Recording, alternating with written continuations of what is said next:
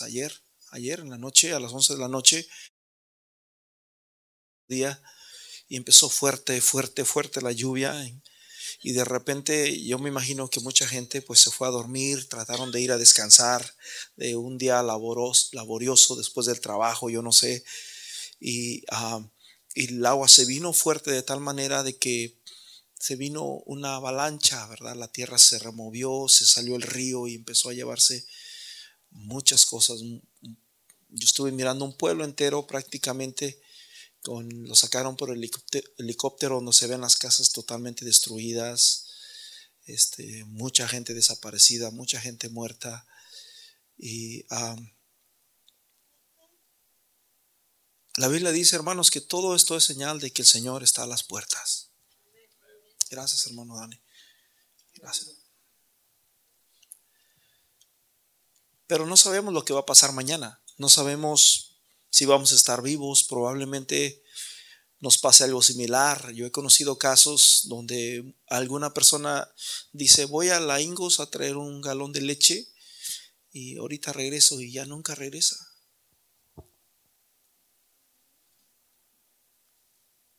¿Por qué? Porque nuestra vida es así, nuestra vida es incierta. Vivimos eh, nuestra vida es prácticamente como ir caminando en, una cuerda, en, la, en, el, en la cuerda floja, ¿no?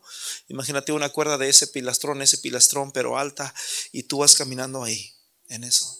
No sabes, en cualquier momento se pierde el equilibrio, en cualquier momento se pierde el control y todo se viene abajo.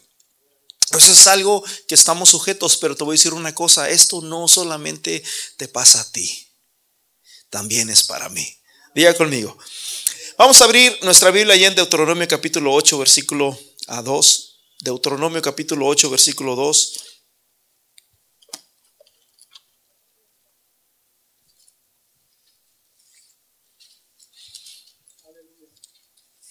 Dice, y te acordarás de todo el camino por donde te he traído, dice el Señor tu Dios, estos 40 años en el desierto para afligirte, para probarte, para saber lo que había en tu corazón, si habías de guardar o no sus mandamientos. Cierra tus ojos, Padre Celestial, en esta hora.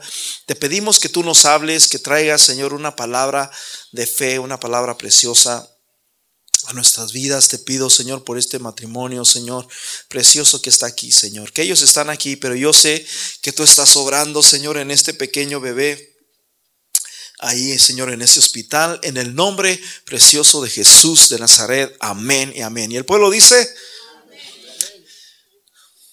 cuando hace años atrás, cuando yo nací, mi madre estaba enferma y al estar enferma, ella fue al médico a un diagnóstico que le dieron y sin saber lo que iba a pasar, sin saber lo que iba a acontecer, y sucede de que en ese ah, chequeo donde mi madre fue al hospital, hermanos, ahí nací yo. Sin, no estaba pronosticado, mi madre tampoco lo sabía. De hecho, cuando yo nací, los médicos, al igual que esta pequeña que está en el hospital, me decían que yo no, no iba a vivir. Que yo, y me, yo nací a los siete meses y me decían que no iba a vivir, que iba a, morir, que, y es más, que si vivía iba a estar loco, y etcétera, etcétera. Y, yo he mirado, ¿verdad? En estos años, en estos años que el Señor me ha permitido, como mi madre es, cuando contaba este testimonio siempre se reía, lo decía con, con risa. Los médicos me decían que no iba a vivir. Los médicos me decían que tú ibas a estar loco. Y, vemos, ¿verdad?, cómo pues, lo que Dios ha hecho en mi vida no fue, no ha sido ni, ni, fue porque para empezar nosotros no conocíamos de Dios del todo perfecta, pero Dios de un principio, ayer les compartí a los niños, desde que yo era niño, de la edad de, de estos niños, Dios ya, ya, ya me estaba jalando, ya me estaba llamando desde niño, desde muy niño. Hace años, ¿verdad? yo no sé cuántos de ustedes conocen a Daniel Calvetti, cantamos la primera canción de Daniel Calvetti, el que canta La niña de tus ojos, si me diste nombre. De hecho, Daniel Calvetti tiene una canción que se llama La última palabra. La historia de Daniel Calvetti es de que cuando él nació también los médicos le, lo decepcionaron, le dijeron que es más, que no tenía posibilidades de vida y efectivamente llegó el día en que Daniel Calvetti murió. Al igual que mi familia, nadie en su familia de Daniel Calvetti conocía de Dios.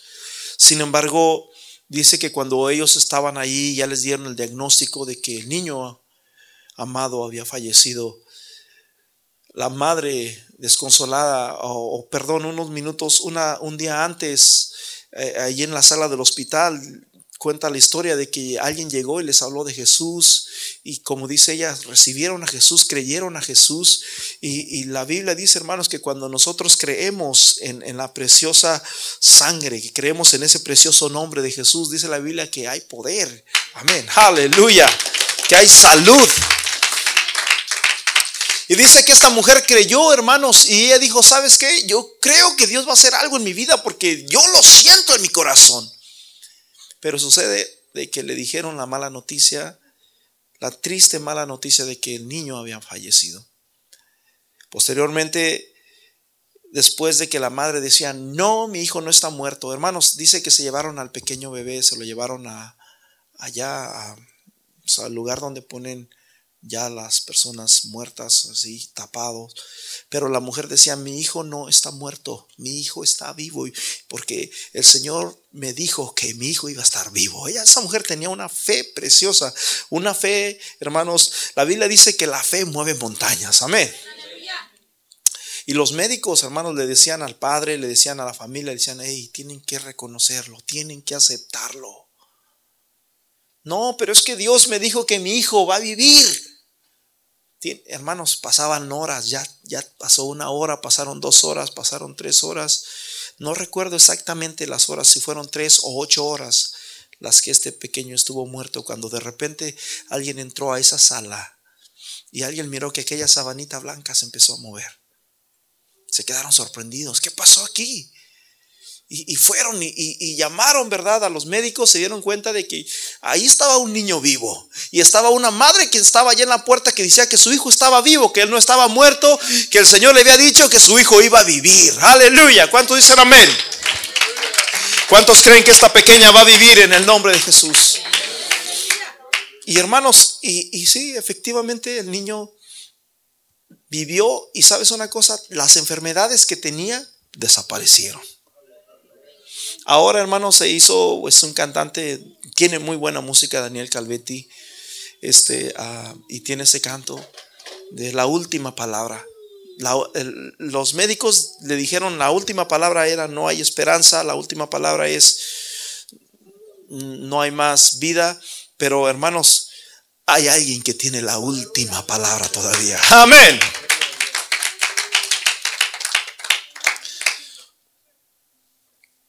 Aquí estamos mirando, mis hermanos, de que el pueblo de Dios, a veces pensamos de que a nosotros como personas, como cristianos, como personas moralmente ah, nos portamos bien, que, somos religiosos, que creemos en Dios, que, que, pensamos en Dios, que no nos pueden pasar cosas malas a nosotros, pero te equivocas, brother.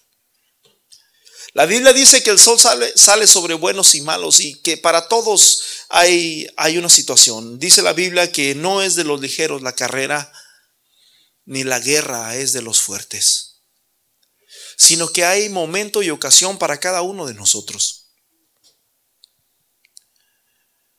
Y mientras más vamos corriendo en el, en el, tiempo, hermanos, mientras más vamos, vamos creciendo, aquí el Señor, el Señor había sacado al pueblo de Israel durante 40 años. Prácticamente es toda una vida. O es la mitad de una vida, 40 años. Sin embargo, podemos ver de que aparte de estos 40 años, no sé si me pueden bajar monitor de este lado, aparte de esos 40 años, el pueblo de Israel, por ahí está bien, brother, no habían conocido a Dios. No, no, no se habían afianzado del todo de Dios. Y si hay algo, escúcheme bien, si hay algo que le molesta a Dios, si hay algo que entristece el corazón de Dios, es que nosotros, hermanos, a, veces hasta nos sentimos orgullosos. ¿Cuánto tiempo tienes de convertido? Oh, yo tengo 15 años, oh, yo tengo 20 años, oh, yo tengo 30, oh, yo nací en el Evangelio. Pero sabes una cosa, a Dios no le importa cuánto tiempo tú tienes, no importa si, si, si fue ayer, no importa si fue hoy, no importa si fue hace 50 o 80 años. A Dios lo que mira es cómo está tu corazón con Él. Este pueblo había caminado por prácticamente 40 años, hermanos, pero vivían con un corazón totalmente desviado. Estaban en un proceso, hermanos, estaban en una distancia, estaban en, un punto donde Egipto había quedado en el pasado y vivían en un presente que era, mis hermanos, un desierto. Estaban prácticamente ubicados en el desierto de Cades, Bernea, donde estaban este, uh, el pueblo de Dios, a escasos kilómetros de la tierra prometida. Sin embargo, aún y a pesar de que ya estaban ahí, la tierra prometida estaba ahí, sin embargo, aún no la podían poseer. El camino, escúcheme bien, el camino de Egipto a la tierra prometida eran 40 días, brother, 40 días. Sin embargo, ¿cuánto duraron? 40 años, un día por año. ¿Por qué? Porque eran duros porque no creían. Hermanos, qué importante es que el pueblo de Dios, nosotros queremos que esta iglesia no sea de corazón duro, amén, que sean de corazón abierto, que obedezcan, que crean. Hermanos, el problema de ellos era que no creían. ¿Cuántos aquí creen? Aleluya. Dije, ¿cuántos creen? Los propósitos y los planes de Dios siempre son buenos y siempre van a ser lo mejor para nosotros. La mayoría de nosotros siempre vivimos mirando el pasado, brother. Alguien dijo por ahí que el pasado, dice Rodrigo Silva, un cantante cristiano que es abogado, vive por allá en México. Dice Rodrigo Silva, el pasado ya pasó de moda. ¿Sí? ¿Me, escucharon? El pasado ya pasó de moda. Así que muchos de nosotros seguimos viviendo aún, el, eh, hermanos, escúchame bien, tenemos que ir evolucionando, tenemos que ir creciendo, tenemos que ir, hermanos, creciendo cada día. La Biblia dice, hermanos, que la senda de los justos es como la luz de la aurora, que va de aumento en aumento hasta que el día es perfecto. Pero muchas veces los justos, como que nos sentamos Y la aurora, brother, es como si nunca amaneciera. O como si el calor nunca se deshiciera. Eso, eso, nos quiere decir, hermanos, de que hay temporada de todo, hay temporada, hay una, hay una noche que es para, para, para, dormir, hay una mañana que es para levantarse, para activarse, para decir, wow, sabes que cuando tú te levantas más temprano es cuando andas más activo y es cuando más aprovechas el día y es cuando más, este, estoy hablando de los días que muchas veces uno no trabaja, es cuando alcanzas a hacer muchas cosas. Cuando te levantas tarde sientes que no hiciste nada.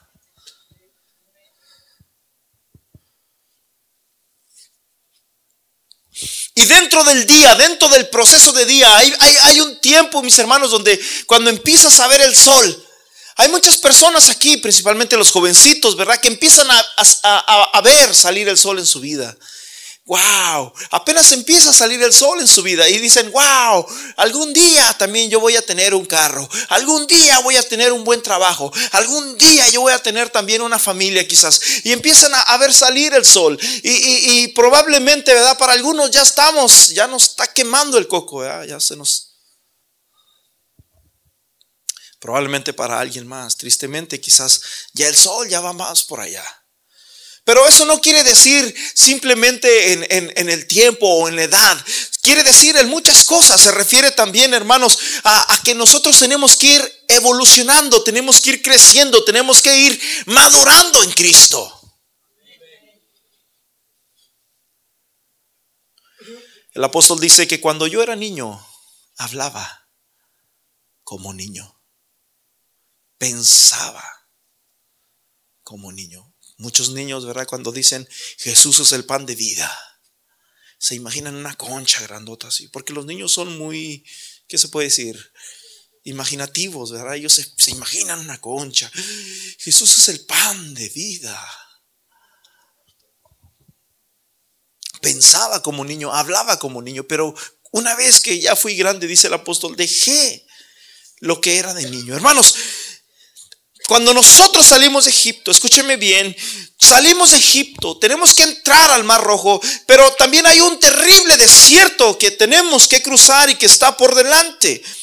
Deuteronomio capítulo 8, versículo 15 dice de esta manera, Él te condujo a través del inmenso y terrible, yo creo que esta vida es un desierto. Es más, hay un canto que dice, el mundo es un desierto que agua para el alma no puede producir. Y en ese desierto mi alma transitaba, muriéndose de sed. El agua cristalina, el agua que me diste, Jesús yo la tomé. Y desde ese momento, el mundo es un desierto, brother. La mayoría de nosotros, escúchenme bien, a veces pensamos de que, wow, tenemos un buen carro. Quizás no tenemos problemas, probablemente. Qué bueno, si no los tienes. Quizás estás bien económicamente o al menos no vives esperanzado a un cheque. Bueno, qué bueno, qué bien. Probablemente no, no tienes que ir al médico seguido. Bueno, qué bueno, qué bien. Pero eso no quiere decir que no estés en un desierto mientras estemos vivos, mientras estemos vivos, escúchame bien, hace rato yo te decía que estamos caminando en la cuerda floja, brother. Estamos caminando en la cuerda. En cualquier momento se puede desequilibrar aquello. Y no importa quién seas, puede ser la persona más santa, puede ser la persona más pura, la persona más ungida de Dios, la persona más usada de Dios. No importa, un día también tienes que morir. Porque dice la Biblia que escrito está que todos muramos una sola vez y después el juicio. Como que nadie dijo aleluya, como, ay no, eso no. La Biblia dice que el sol sale sobre, buenos y malos. Y así como a, a, aquel le pasa una cosa, a este otro. Dios sería injusto, Dios sería injusto. Si dijera Dios, a ver, a los que se portan bien, estos no se van a enfermar.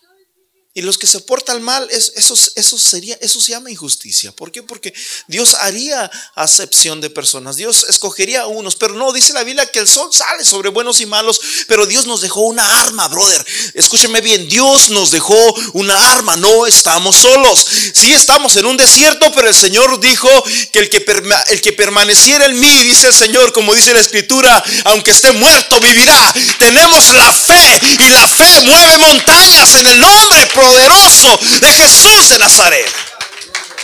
No importa si, si, tú dices en mi vida está bien o probablemente puedes decir todo lo contrario. ¿Sabes que Mi vida estaba bien hasta que me diagnosticaron una enfermedad hasta que empezaron, hasta que empezamos a descubrir un nuevo lenguaje en la familia, como quizás quimioterapias, como quizás este, a chequeos al médico, y de repente algunos pensamos de que ya hasta ahí terminó la vida, pero no, escúchame bien, la vida sigue continuando.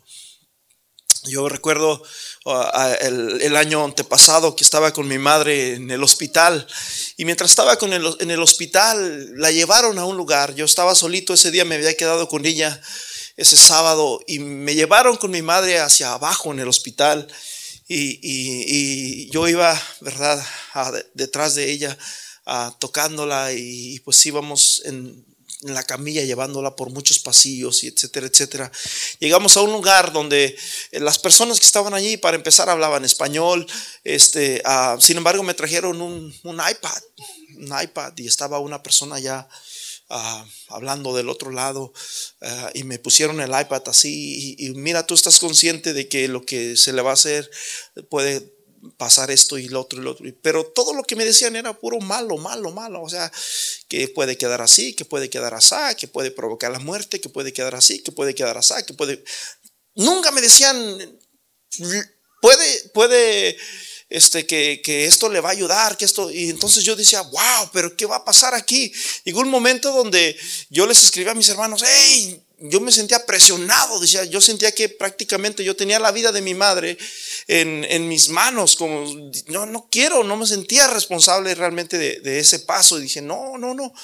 Entonces yo me sentía confundido de lo que estaba pasando ahí realmente y recuerdo de que mientras estaba ahí, de repente yo, yo me, me empecé a sentir este, mi madre me miraba, me recuerdo que mi madre me miraba y yo me empecé a sentir mareado, se me empezó a nublar la vista, se me empezó a nublar, a nublar. Y, de repente ah, me dieron unas ganas, ya no podía, no podía estar parado. Eh, yo creo que me miraron y yo no sé si yo traté de hacer, ir a un lugar y sentarme por ahí. Este, siéntate, siéntate, siéntate. Y me sientan, ¿verdad? Porque ya yo estaba perdiendo el conocimiento prácticamente, sentía ah, que no podía ni siquiera con el párpado de los ojos. Sentía como si tuviera una roca aquí, otra roca acá, que no me permitían abrir los ojos de tal manera de que se me nublaba. Es como, ah, ah, yo sentí que mi vida se me iba así como cuando tú le pones un popote a, un agua y la suele... Así, sentía que me iba así que yo no tenía control, yo quería controlarme, me sentía totalmente desesperado porque mi madre me miraba a mí y yo decía, si yo tengo que ser fuerte para ella y, siento que, que, estoy echando a perder aquí el asunto. Y recuerdo de que ah, yo no tenía control de mi propio cuerpo. Me decían, no te duermas, no cierres los ojos, no cierres. Me llevaron a silla de ruedas, me llevaron, aunque yo sentía que estaba en el hospital y estaba ahí en el hospital unas cuantas puertas de emergencia. Sin embargo, yo sentía que ni los de emergencia iban a poder hacer nada por mí, porque yo sentía que prácticamente mi vida se, estaba yendo así como por un túnel, así rápido. Y yo recuerdo que cuando en esos momentos que se me iba mi vida, yo recuerdo que yo sentía como que el mundo se acababa. Aunque yo escuchaba a la gente que hablaba así, porque uno piensa eso, tú sientes de que el mundo se acabó, pero no, el que se acaba es uno, uno se va y probablemente se muere, lo llevan en un ataúd y ya lo, lo entierran, pero el mundo continúa, sigue habiendo pachangas, la gente sigue sonriendo, la gente sigue pecando, la gente sigue haciendo malvades y media y nadie se acuerda de Dios. Sin embargo, cuando nos llega ese punto de nuestra vida, es cuando sentimos de que ya no podemos hacer nada por ella o por la misma.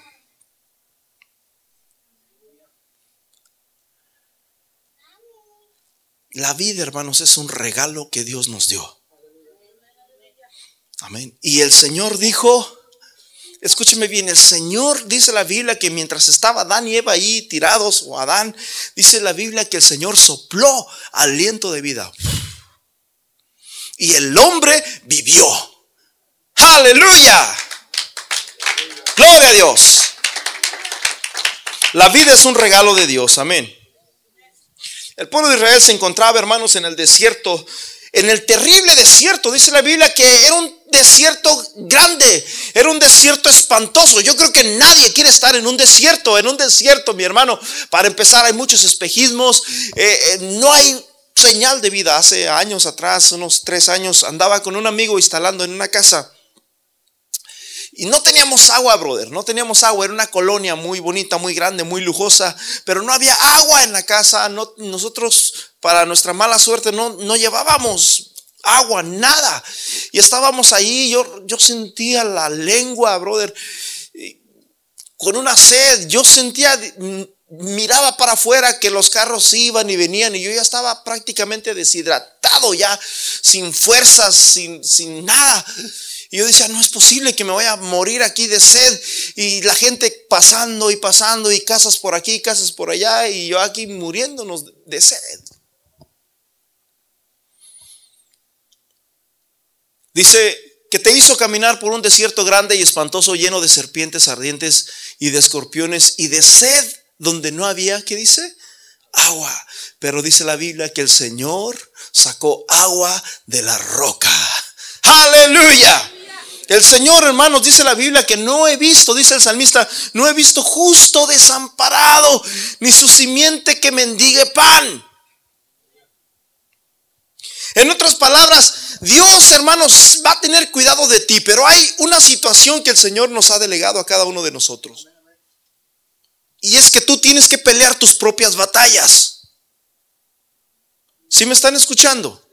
O sea, Dios promete que está contigo. Dios promete que, te va a sustentar, que te va a bendecir. Dios ya hace, ha hecho su parte y la va a hacer. Pero hermanos, nosotros no tenemos que sentarnos aquí y decir, ok, no, la Biblia dice que la senda del justo es como la luz de la aurora, que tenemos que ir de aumento en aumento, tenemos que ir creciendo en fe, tenemos que ir creciendo en sabiduría, tenemos que ir creciendo en gracia, en el nombre precioso de Jesús. No podemos quedarnos en algún lugar. El pueblo de Israel se encontró con muchos obstáculos dentro de su vida. Escúcheme bien. En nuestra vida también hay obstáculos. Yo no sé cuál es tu obstáculo. Puede ser, mi hermano, que, que para ti sea el viernes, ¿no? Sea la paga de un cheque. Puede ser que, que, que sea la deuda donde muchas veces estamos bien metidos y que no vemos la salida de cómo salir. Puede ser una enfermedad, puede ser, ah, ah, yo no sé qué tipo de desierto, yo no sé qué tipo de serpientes venenosas son las que a nosotros nos han tocado, pero al igual que ese pueblo, al igual que ese pueblo, Dios lo sacó y lo llamó para darles una mejor tierra, para darles una mejor vida. A nosotros también, Dios nos ha llamado con ese mismo propósito. Un mar rojo, un desierto, serpientes, escorpiones, la sed, el Jordán, oh mi hermano, las murallas de Jericó. Sin nombrar, hermanos, los gigantes que miró este, este pueblo, ¿verdad? En Números capítulo 13 y 14 vemos la historia donde se encuentran, de repente dice Moisés, hemos llegado Hemos llegado. Wow, después de 40 años habían llegado. Pero sin embargo, cuando llegaron, eh, Moisés le dice, aquí está la tierra. Sin embargo, el pueblo seguía siendo terco. Y dijeron, no podemos entrar a la tierra. Primero hay que inspeccionarla. Y mandaron, hermanos, a, 12 espías que sacaron un espía de cada, de cada mm, tribu. Dice la Biblia que eran príncipes, eran, eran personas no eran cualquier, cualquier, cualquier personas, eran príncipes, eran personas refinadas, personas sabias, personas eh, de altura los que sacaron. Tú vas a ir, tú vas a representar esta tribu, usted va a ir y empezaron a sacar a los dos espías y los mandaron a explorar la tierra. Sin embargo, aún y a pesar de eso, aún y a pesar de que Dios ya les había entregado esa tierra, ellos seguían aún, hermanos, reteniendo y limitando la fe que Dios les había dado.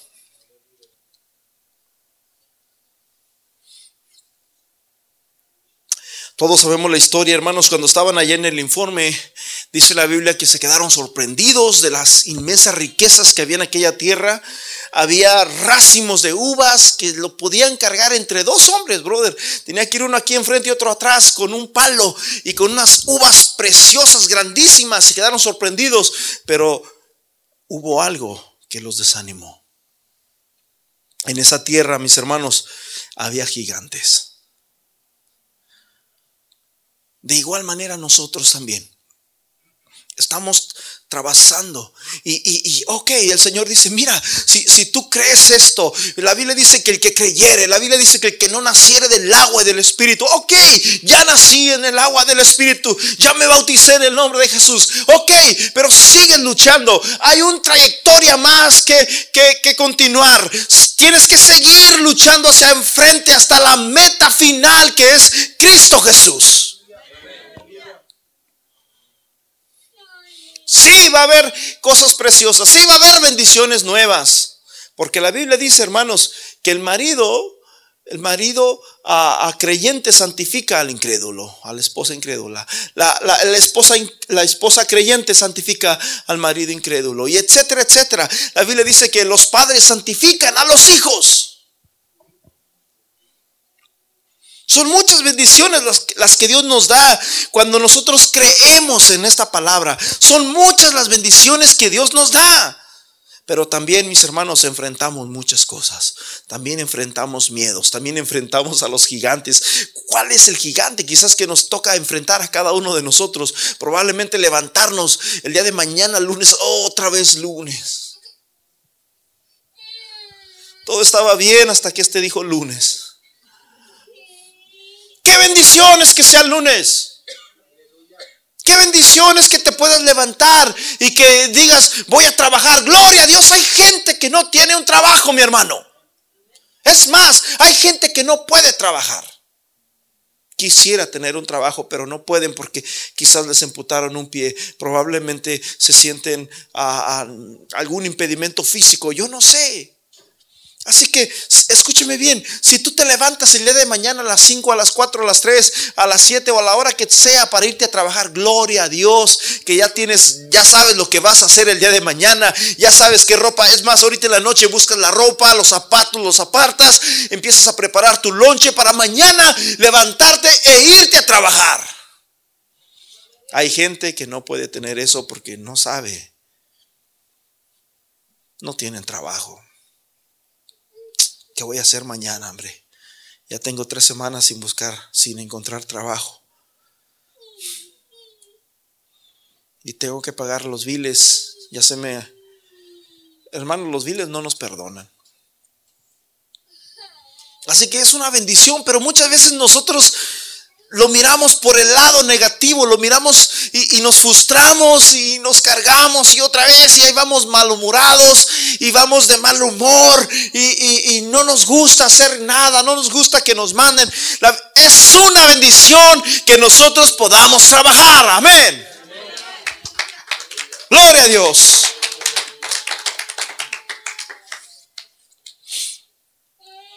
¿Cuál será el monstruo que tenemos nosotros? Todos tenemos que enfrentar, hermanos, de una o de otra manera, un monstruo o un gigante. Estos gigantes, hermanos, escúcheme bien, dice la Biblia que cuando fueron a dar el informe a Moisés, estos hombres, diez de ellos dijeron, habían gigantes y nosotros éramos como langostas delante de ellos. Le empezaron a infundir al pueblo temor, miedo.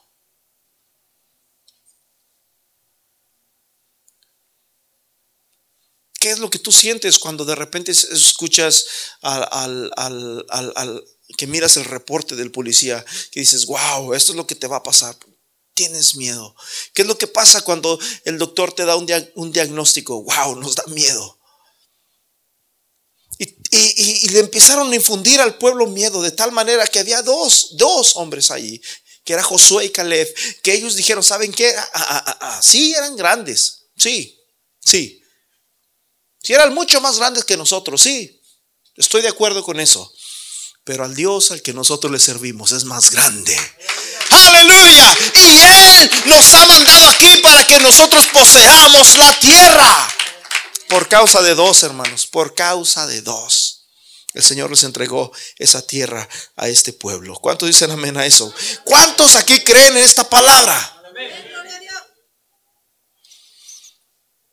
Déjame decirte una cosa, hermanos, la tierra prometida que el pueblo de Israel ah, recibió en ese entonces era por fe. La salvación que tenemos ahora nosotros es por fe. La vida cristiana, hermanos, es por fe. El desierto que ellos pasaron era literal, pero también tenían que trabajar en fe. El desierto que nosotros vivimos ahora también es literal, nomás que a veces no nos damos cuenta, pero a veces estamos atravesando un desierto. Para empezar, los desiertos tú no le ves salida, brother. Tú miras para todos lados y lo único que ves es, no ves un fin, no le ves, sientes que nunca vas a salir de ahí. Pero tus problemas se vencen por fe, tus miedos se vencen por fe, tus pruebas se vencen por fe. Y para llegar al cielo se necesita la fe. Porque sin fe, porque sin fe, porque es necesario que el que se acerca a Dios crea que le hay. El Salmo 23, bueno, el Salmo 78, versículo 52. Salmo 78, 52. Wow. Voy a, voy a, tratar de terminar ya. Rápido. Salmo 78, 52 dice, hizo salir al pueblo como ovejas y los llevó por el desierto como a un qué? Rebaño. Dios sacó a su pueblo, mis hermanos, como a ovejas y los llevó por un desierto. Escúcheme bien, no fue un camino de rosas. No fue un camino, era un desierto y la Biblia dice que era un desierto tenebroso. Y la Biblia dice que era un desierto donde había serpientes, donde había escorpiones, donde no había agua. El Salmo 23 dice que el Señor es mi pastor. Y cuando dice el Señor es mi pastor, hermanos, hay algo rutente aquí y es que en realidad Dios es el pastor.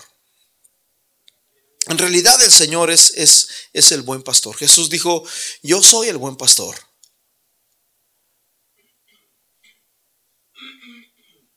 Pero ¿sabes una cosa?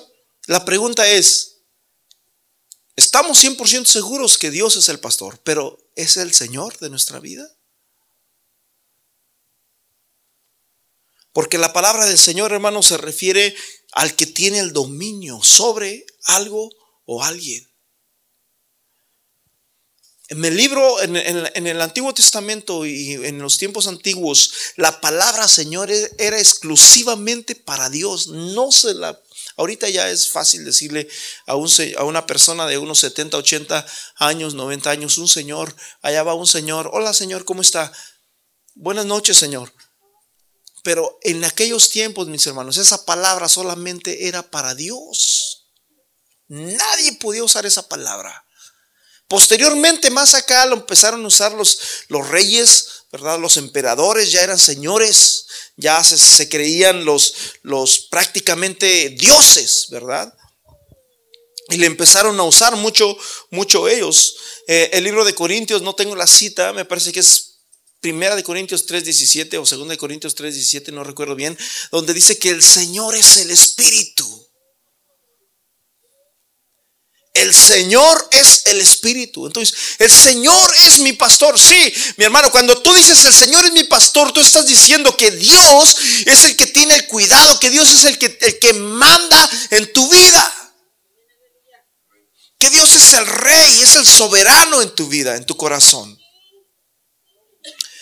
En Juan capítulo 13, versículo 13, Jesús dice, ustedes me llaman maestro y Señor y tenéis razón, dice Jesús, porque sí lo soy. En Romanos capítulo 10, versículo 9 dice que si confesares con tu boca a Jesús por Señor, que si confesares con tu boca a Jesús por Señor, dice, y creyeres en tu corazón que Dios le levantó de los muertos, serás salvo. ¿Cuántos lo creen? Si confesares con tu boca que Jesús es el Señor, ya, ya, sabemos lo que significa Señor. No significa solamente el Señor es mi pastor, nada me falta. No, no, lo decimos como tan, tan, no, no. Cuando decimos Señor estamos refiriéndonos, hermanos, que Dios es el que es el dueño de nuestra vida. Que nosotros sin Él no somos nada.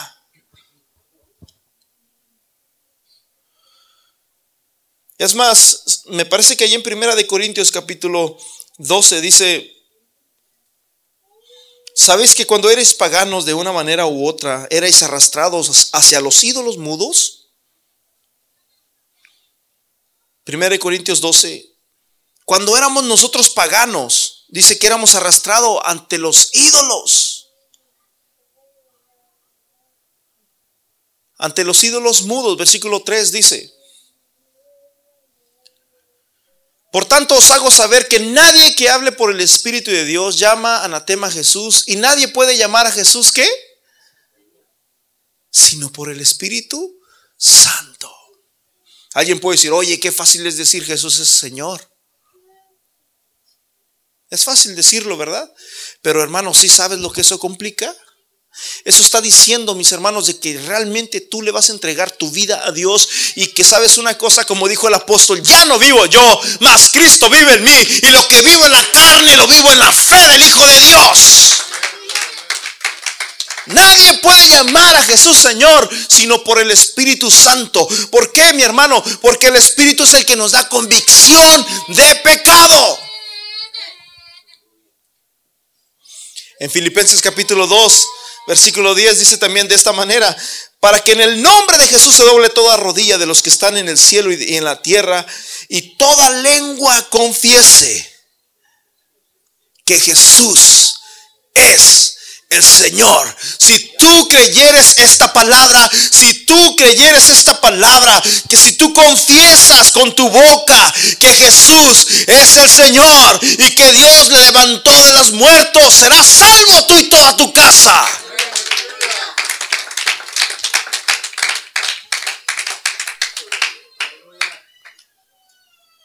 ¿Sí, sí me escucharon? Tienes que confesarlo. La Biblia dice, átalas a tu cuello, escríbelas en las paredes, hermanos. Que antes teníamos probablemente, ah, hay lugares, hay casas, ¿verdad? Donde nos hablaba Corintios, donde probablemente había ídolos, hay que quitar eso, hay que poner ahí un salmo ahí. Señor es mi pastor. El Salmo 91. ¿Cómo dice? El que habita al abrigo Y empezar, hermanos, a, poner nuestra casa, hermanos, que se mire la presencia, que, que se vea, que se refleje, que, que Dios es el pastor de ese hogar, que Dios es el que tiene el señorío en esa casa. Oh, en el nombre precioso de Jesús, amén.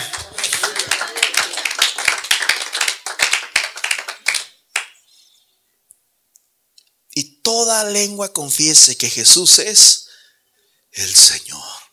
En otras palabras, vuelvo a repetir, en este tiempo, mis hermanos, en este tiempo todavía, eh, Señor solamente era una palabra que solamente se le usaba a Dios. ¿Saben por qué mataron a Esteban? ¿Saben por qué lo mataron? Porque cuando lo estaban matando ahí, aventaban piedras y piedras y piedras y de repente dice Esteban, veo el cielo abierto y veo a Cristo sentado a la diestra del Padre. Ellos sabían bien, hermanos, ellos sabían bien a lo que esto se refería. Esteban estaba diciendo que Dios, que Jesús estaba sentado en el poder de la majestad de Dios. Dice que cuando oyeron estas cosas agarraron piedras y comenzaron a aventárselas a Esteban para matarlo. Porque Jesús es el Señor.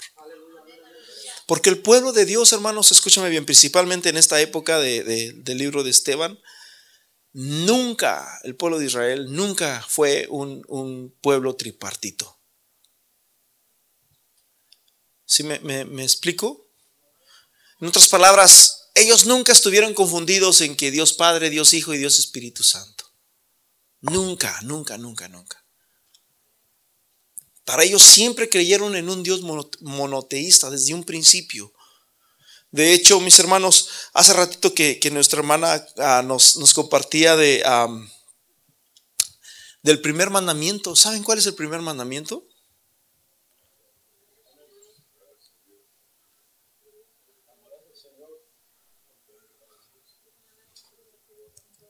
Marcos capítulo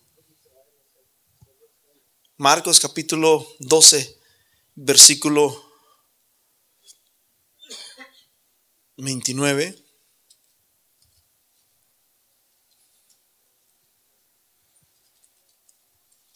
Para ellos, hermanos, para ellos está, o sea, ellos nunca tuvieron, ¿sabes dónde vino la confusión?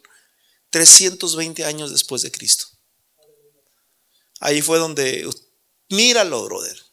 Es tan simple porque tú lo puedes buscar, googleale ahí y búscale allí el concilio de Nicea, ahí te va a aparecer dónde nació la primera vez la palabra Trinidad.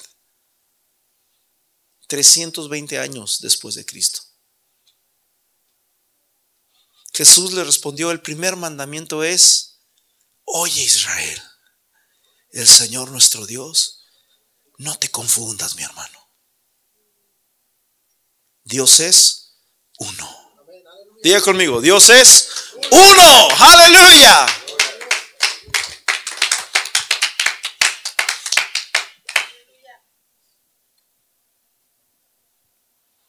¿Cuántos creen que Jesús es el Señor? Jesús es el Señor. No está hablando, si, si confesares con tu boca que, ¿quién es el Señor? Que Pedro es el Señor, serás salvo. ¿Verdad que no? Si confesares con tu boca que. Que Pablo es el Señor, serás salvo. No, si confesares con tu boca que Jesús es el Señor, serás salvo tú y toda tu casa. Salvo del pecado, salvo de la enfermedad, salvo de todas las cosas en el nombre de Jesús. Amén. ¿Cuántos lo creen?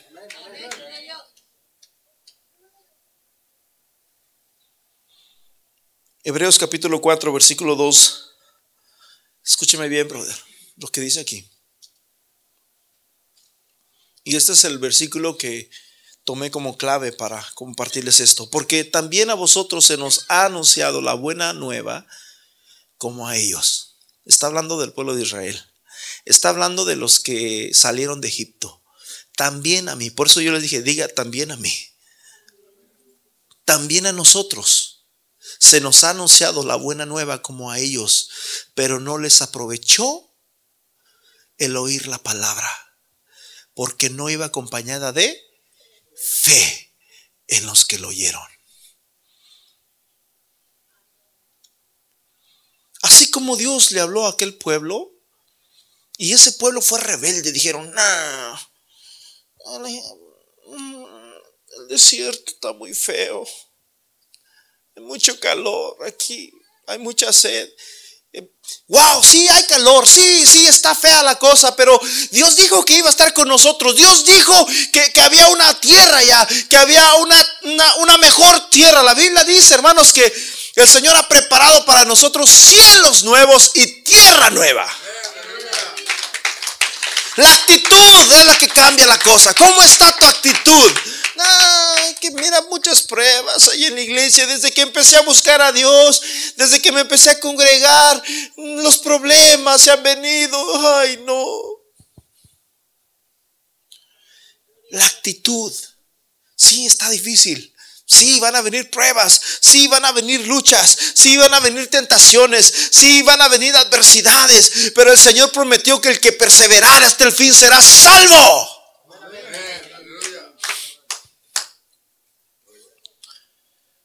Porque también a nosotros, diga también a mí, se nos ha anunciado las buenas nuevas como a ellos. Pero ninguno de ellos entró a la tierra prometida, solamente dos, Josué y Caleb. Porque no les aprovechó la palabra, porque no iba acompañada de fe. Dije, porque no iba acompañada de fe. Hebreos capítulo 11, versículo 6 dice, porque sin fe es imposible agradar a Dios. Sin fe es imposible que le... Ay, mira, qué bueno que eres incrédulo, ¿eh? No, a Dios le gusta que nosotros tengamos fe aunque se nos venga la tormenta encima, que digamos, Señor, pues si estoy vivo es porque tú estás obrando y porque, como dijo aquel, hasta aquí me ha ayudado el Señor. Aleluya. Seguimos para adelante. Amén. Vamos a seguir para adelante. Si Dios nos trajo a esta tierra extraña, hermanos, que no es de nosotros, ¿verdad que no? La mayoría de nosotros venimos de otras tierras. Venimos de Guatemala, venimos de México, venimos de Colombia de Nicaragua, nuestra hermana también.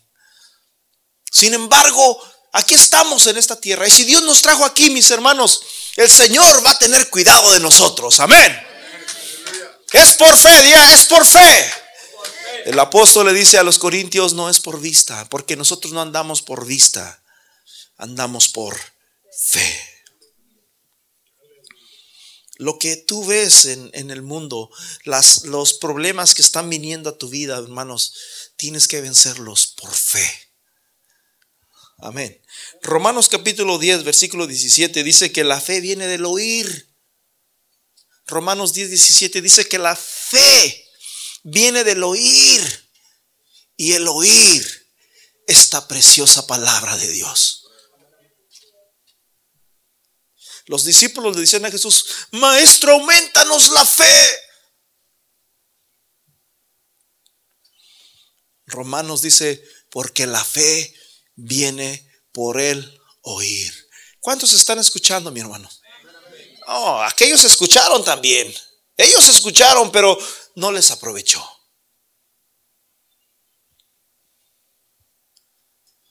Por eso dice la Biblia, hermanos, hablando del mismo pueblo de Israel en el Salmo 95, si oyeres hoy su voz, no endurezcáis, si oyeres hoy su voz, no endurezcáis vuestro corazón. Ellos también escucharon, pero no tuvieron fe en esa palabra. No dicen, ¿sabes qué? Lo que Dios les dijo a ellos, lo mismo que Dios les dijo a ellos, que les iba a dar una tierra prometida. A veces como que se nos olvida que, que, vamos a morir, como que se nos olvida que hay un cielo. Es más, se nos olvida que Dios existe. Y andamos en el mundo viviendo, ahí trabajando, todos renegados y, y, y cansados y frustrados y, ah, andamos allá y se nos olvida las promesas de Dios. Se nos olvida el sermón del domingo. ¿Por qué? Porque necesitamos fe. Escúchame bien, brother. Todos los héroes de la Biblia, todos, todos, todos los héroes de la Biblia, todos, atravesaron desiertos, sufrieron oposición, cruzaron ríos. Me, recuerda al profeta Elías cuando de repente, hermano, escúcheme bien, se levanta un, un, un güero, un, una caf, un rey, esos reyes que dicen aquí nomás, y, empezó a destruir a los profetas de Dios y los empezaron a perseguir y a perseguir y a perseguir y los mataban literalmente a los profetas. De tal manera de que los profetas de Dios, hermanos, muchos de ellos renunciaban y, y los que no renunciaban los mataban. Elías salió huyendo, mis hermanos, escúcheme bien, así como a veces nosotros quisiéramos huir allá donde, donde nadie nos perturbe, donde nadie este, se acuerde de nosotros, donde nadie sepa dónde estamos. Elías dice la Biblia que se fue huyendo hacia, hacia el desierto, hacia el monte por allá donde no supieran dónde estaba. Y mientras estaba allá en el monte, Dios le dice, Elías, ¿qué estás haciendo aquí? Oh Señor, Elías, estamos hablando de Elías, Elías el, el, profeta del fuego, el que de repente venían y le buscaban, tú eres Elías, tú eres el profeta. Y le decía a Elías, si yo soy profeta, que caiga fuego del cielo. ¡Brum! Caía fuego del cielo, y del cielo y los consumía. Y llegaban otra vez y andaban buscando a Elías. Elías, tú eres Elías, tú eres el profeta Elías. Y Elías decía, si yo soy profeta, que, descienda fuego del cielo. ¡Prum! Descendía fuego del cielo y solamente uno se salvaba. Y le iba a decir al rey, pues lo encontramos, pero volvió a pasar lo mismo. Va, que manda el tercer escuadrón. Mi Señor, yo sé que tú eres profeta. Yo sé que tú eres profeta. Te ruego, por favor, que desciendas conmigo, porque el rey quiere hablar contigo. Elías dijo, está bien, vamos. Y se fue con él. Ese hombre, hermanos, que cuando estaban acá con todos los profetas y Jezabel y todos los hombres adorando, ¿verdad? A, los ídolos, de repente Elías dijo, el Dios que responda con fuego, ese va a ser Dios. Y ahí estaban adorando, ¿verdad? Alrededor del, del, altar y empezaban a danzar y empezaban a deshacerse. La Biblia dice que literalmente los sacerdotes aún hasta se cortaban su carne para llamar la atención del Dios. Era tanta la idolatría, tanto la, ¿qué se puede decir? El amor que tenían a su Dios, que se quitaban con cuchillo su carne literalmente para que Dios respondiera, que mirara la aflicción, la vergüenza que ellos estaban viviendo y que mandara fuego. Y Elías se reía, díganle, probablemente está de vacaciones en Acapulco. Miren, se me hace que su Dios está tomándose agua con un coco. Y empezaba Elías a burlarse de ellos. Nunca les contestó. Pero dice la Biblia que cuando le tocó el turno a Elías, Elías dijo, ok, pongan el altar. Y empezaron a escarbar el altar. Y hagan una zanja. Empezaron a traer una cartepila y sacaron la tierra y hicieron una zanja. Traigan agua. Le echaron agua. Traigan leña mojada, verde. Y le pusieron leña mojada y verde. Échenle agua a la leña. Brother, era, era imposible que eso ardiera. Sin embargo, Elías levanta las manos al cielo y dice, Señor, para que todos estos sepan que tú eres el Dios que descienda fuego del cielo. No oró una hora de cinco horas. No estuvo orando toda la noche. No, dice que solamente dijo que descienda fuego del cielo. Y en ese momento cayó fuego del cielo, hermanos. Dice la Biblia que consumió el agua, consumió la leña que estaba ah, verde y mojada y consumió las piedras.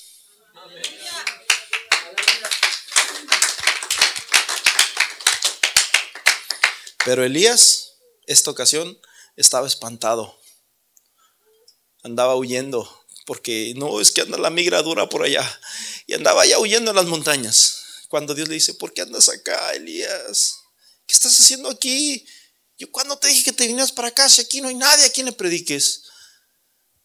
Señor, ya mataron a todos los profetas, solamente yo. No, Elías, te equivocas, allá hay más de 300 profetas que no han doblado sus rodillas a Baal.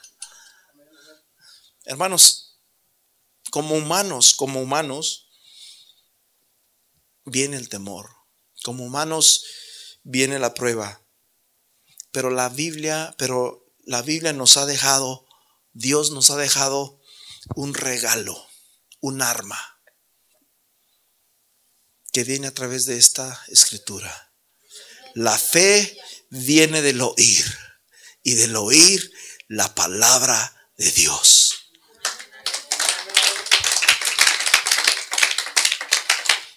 Jesús dijo en Juan 16, 33, estas cosas os he hablado para que en mí tengan miedo. ¿Así dice? Estas cosas les he hablado para que tengan mucho temor.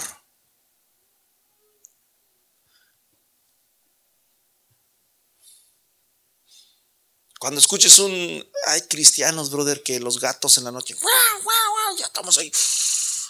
No, no tenga miedo, mi hermano. Es un gato que está peleándose allá afuera. Y los demonios están ahí. ¡Ah, mira, mira cómo lo tenemos. Y no somos nosotros. No tenga miedo, mi hermano. Estas cosas os he hablado, dice Jesús, para que el mí tengáis paz.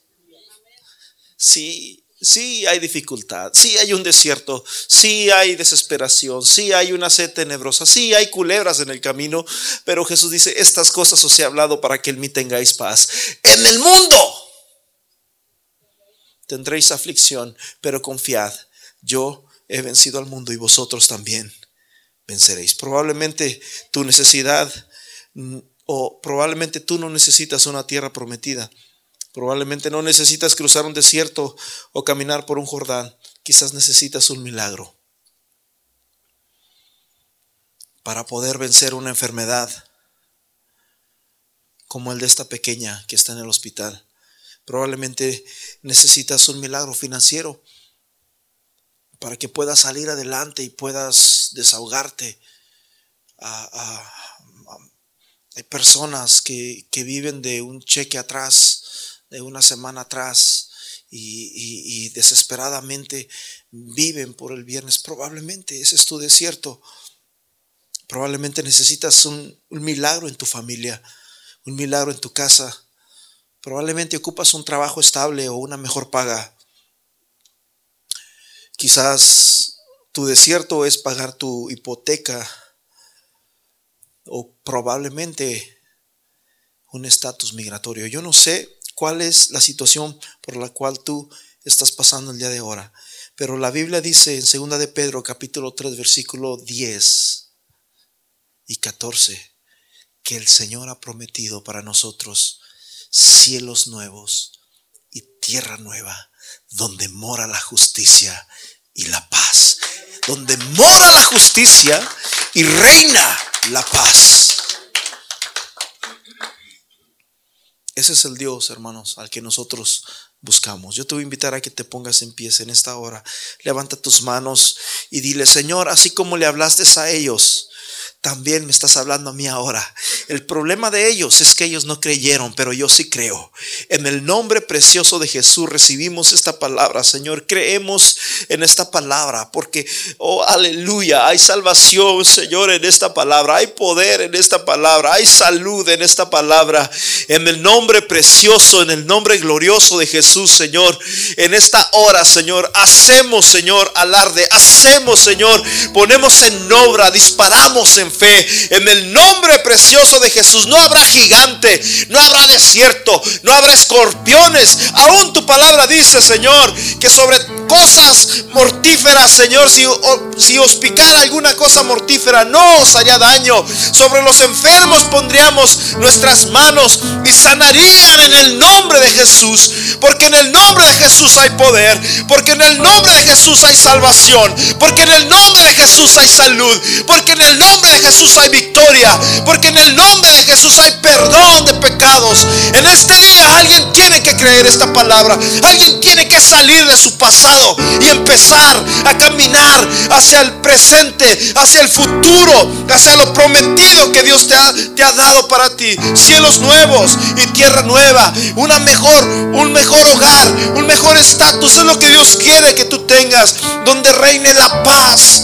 Vamos, mi hermano, recíbelo. Recíbelo. Ellos no la quisieron recibir. Ellos iban caminando y renegando. Ellos iban luchando con muchos obstáculos en su vida. Ellos llevaban muchos complejos en sus vidas que no les permitían ver más que un desierto. Pero, oh, mi hermano, la Biblia dice, puesto los ojos en Jesús, puesto los ojos en Jesús. No pongas tu mirada, mi hermano, en el hermano. No pongas tu mirada en la hermana. No pongas tu mirada en el que está enfrente. No pongas tu mirada en las víboras. No pongas tu mirada desierto, en los escorpiones. Pon tu mirada en Jesús. En Jesús hay poder, en Jesús hay salvación. El hombre falla, pero Dios no falla. Y Dios quiere levantarte. Dios quiere llevarte más allá. Dios quiere llenarte más. Dios quiere, mi hermano, que tú empieces a creer esta palabra. La Biblia dice, aleluya, que sin fe es imposible agradar a Dios. Sin fe es imposible agradar a Dios. Alguien tiene que creer esta palabra en el nombre de Jesús. En el nombre de Jesús. En el nombre de Jesús. En el nombre de Jesús te rogamos, Señor Jesús, que tú obres en esta preciosa familia. Que tú obres, Señor, en esta familia. En el nombre precioso de Jesús de Nazaret, Padre. Oh, Sara, No habrá desierto, no habrá faraón, no habrá escorpiones, no habrá, Señor, ningún médico. Porque tú eres el médico de médicos. Tú eres el que tienes la última palabra. Tú eres, Señor, el sanador. Tú eres el libertador. Tú eres, Señor, el que sanas todas mis enfermedades. En el nombre de Jesús. En el nombre precioso de Jesús. En el nombre precioso de Jesús. En el nombre precioso de Jesús. Mi hermano, de esta paz. Crea esta palabra para usted en este día. En el nombre de Jesús. En el nombre de Jesús. Oh, Ramaralayasa. En el nombre precioso. En el nombre glorioso de Jesús de Nazaret. Declaramos, Señor, que tu palabra está obrando, Señor, en esta pequeña, Señor. Que este desierto que esta familia está atravesando, Señor, lo vamos a atravesar con fe. Que este desierto, que esta enfermedad esta niña, la vamos a caminar con fe. En el nombre, en el nombre, en el nombre, en el nombre, en el nombre precioso, en el nombre glorioso de Jesús, en el nombre glorioso de Jesús, por fe, en el nombre glorioso de Jesús, lo recibimos por fe, lo creemos por fe, en el nombre de Jesús. Gracias, Señor. Oh, Ramara la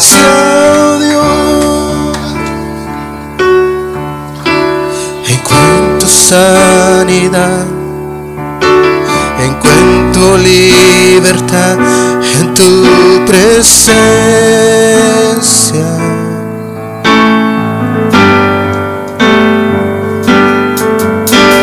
Encuentro el perdón encuentro salvación en tu presencia.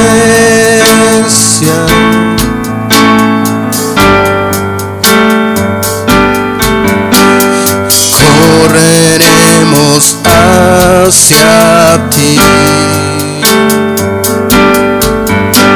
El cielo hoy está aquí. correremos hacia ti. El cielo hoy está aquí. Amamos tu presencia, oh Dios. Amamos tu presencia, oh Dios. Amamos tu presencia, oh Dios. Amamos tu presencia, oh Dios. Tu presencia es el cielo para mí. Tu presencia es el cielo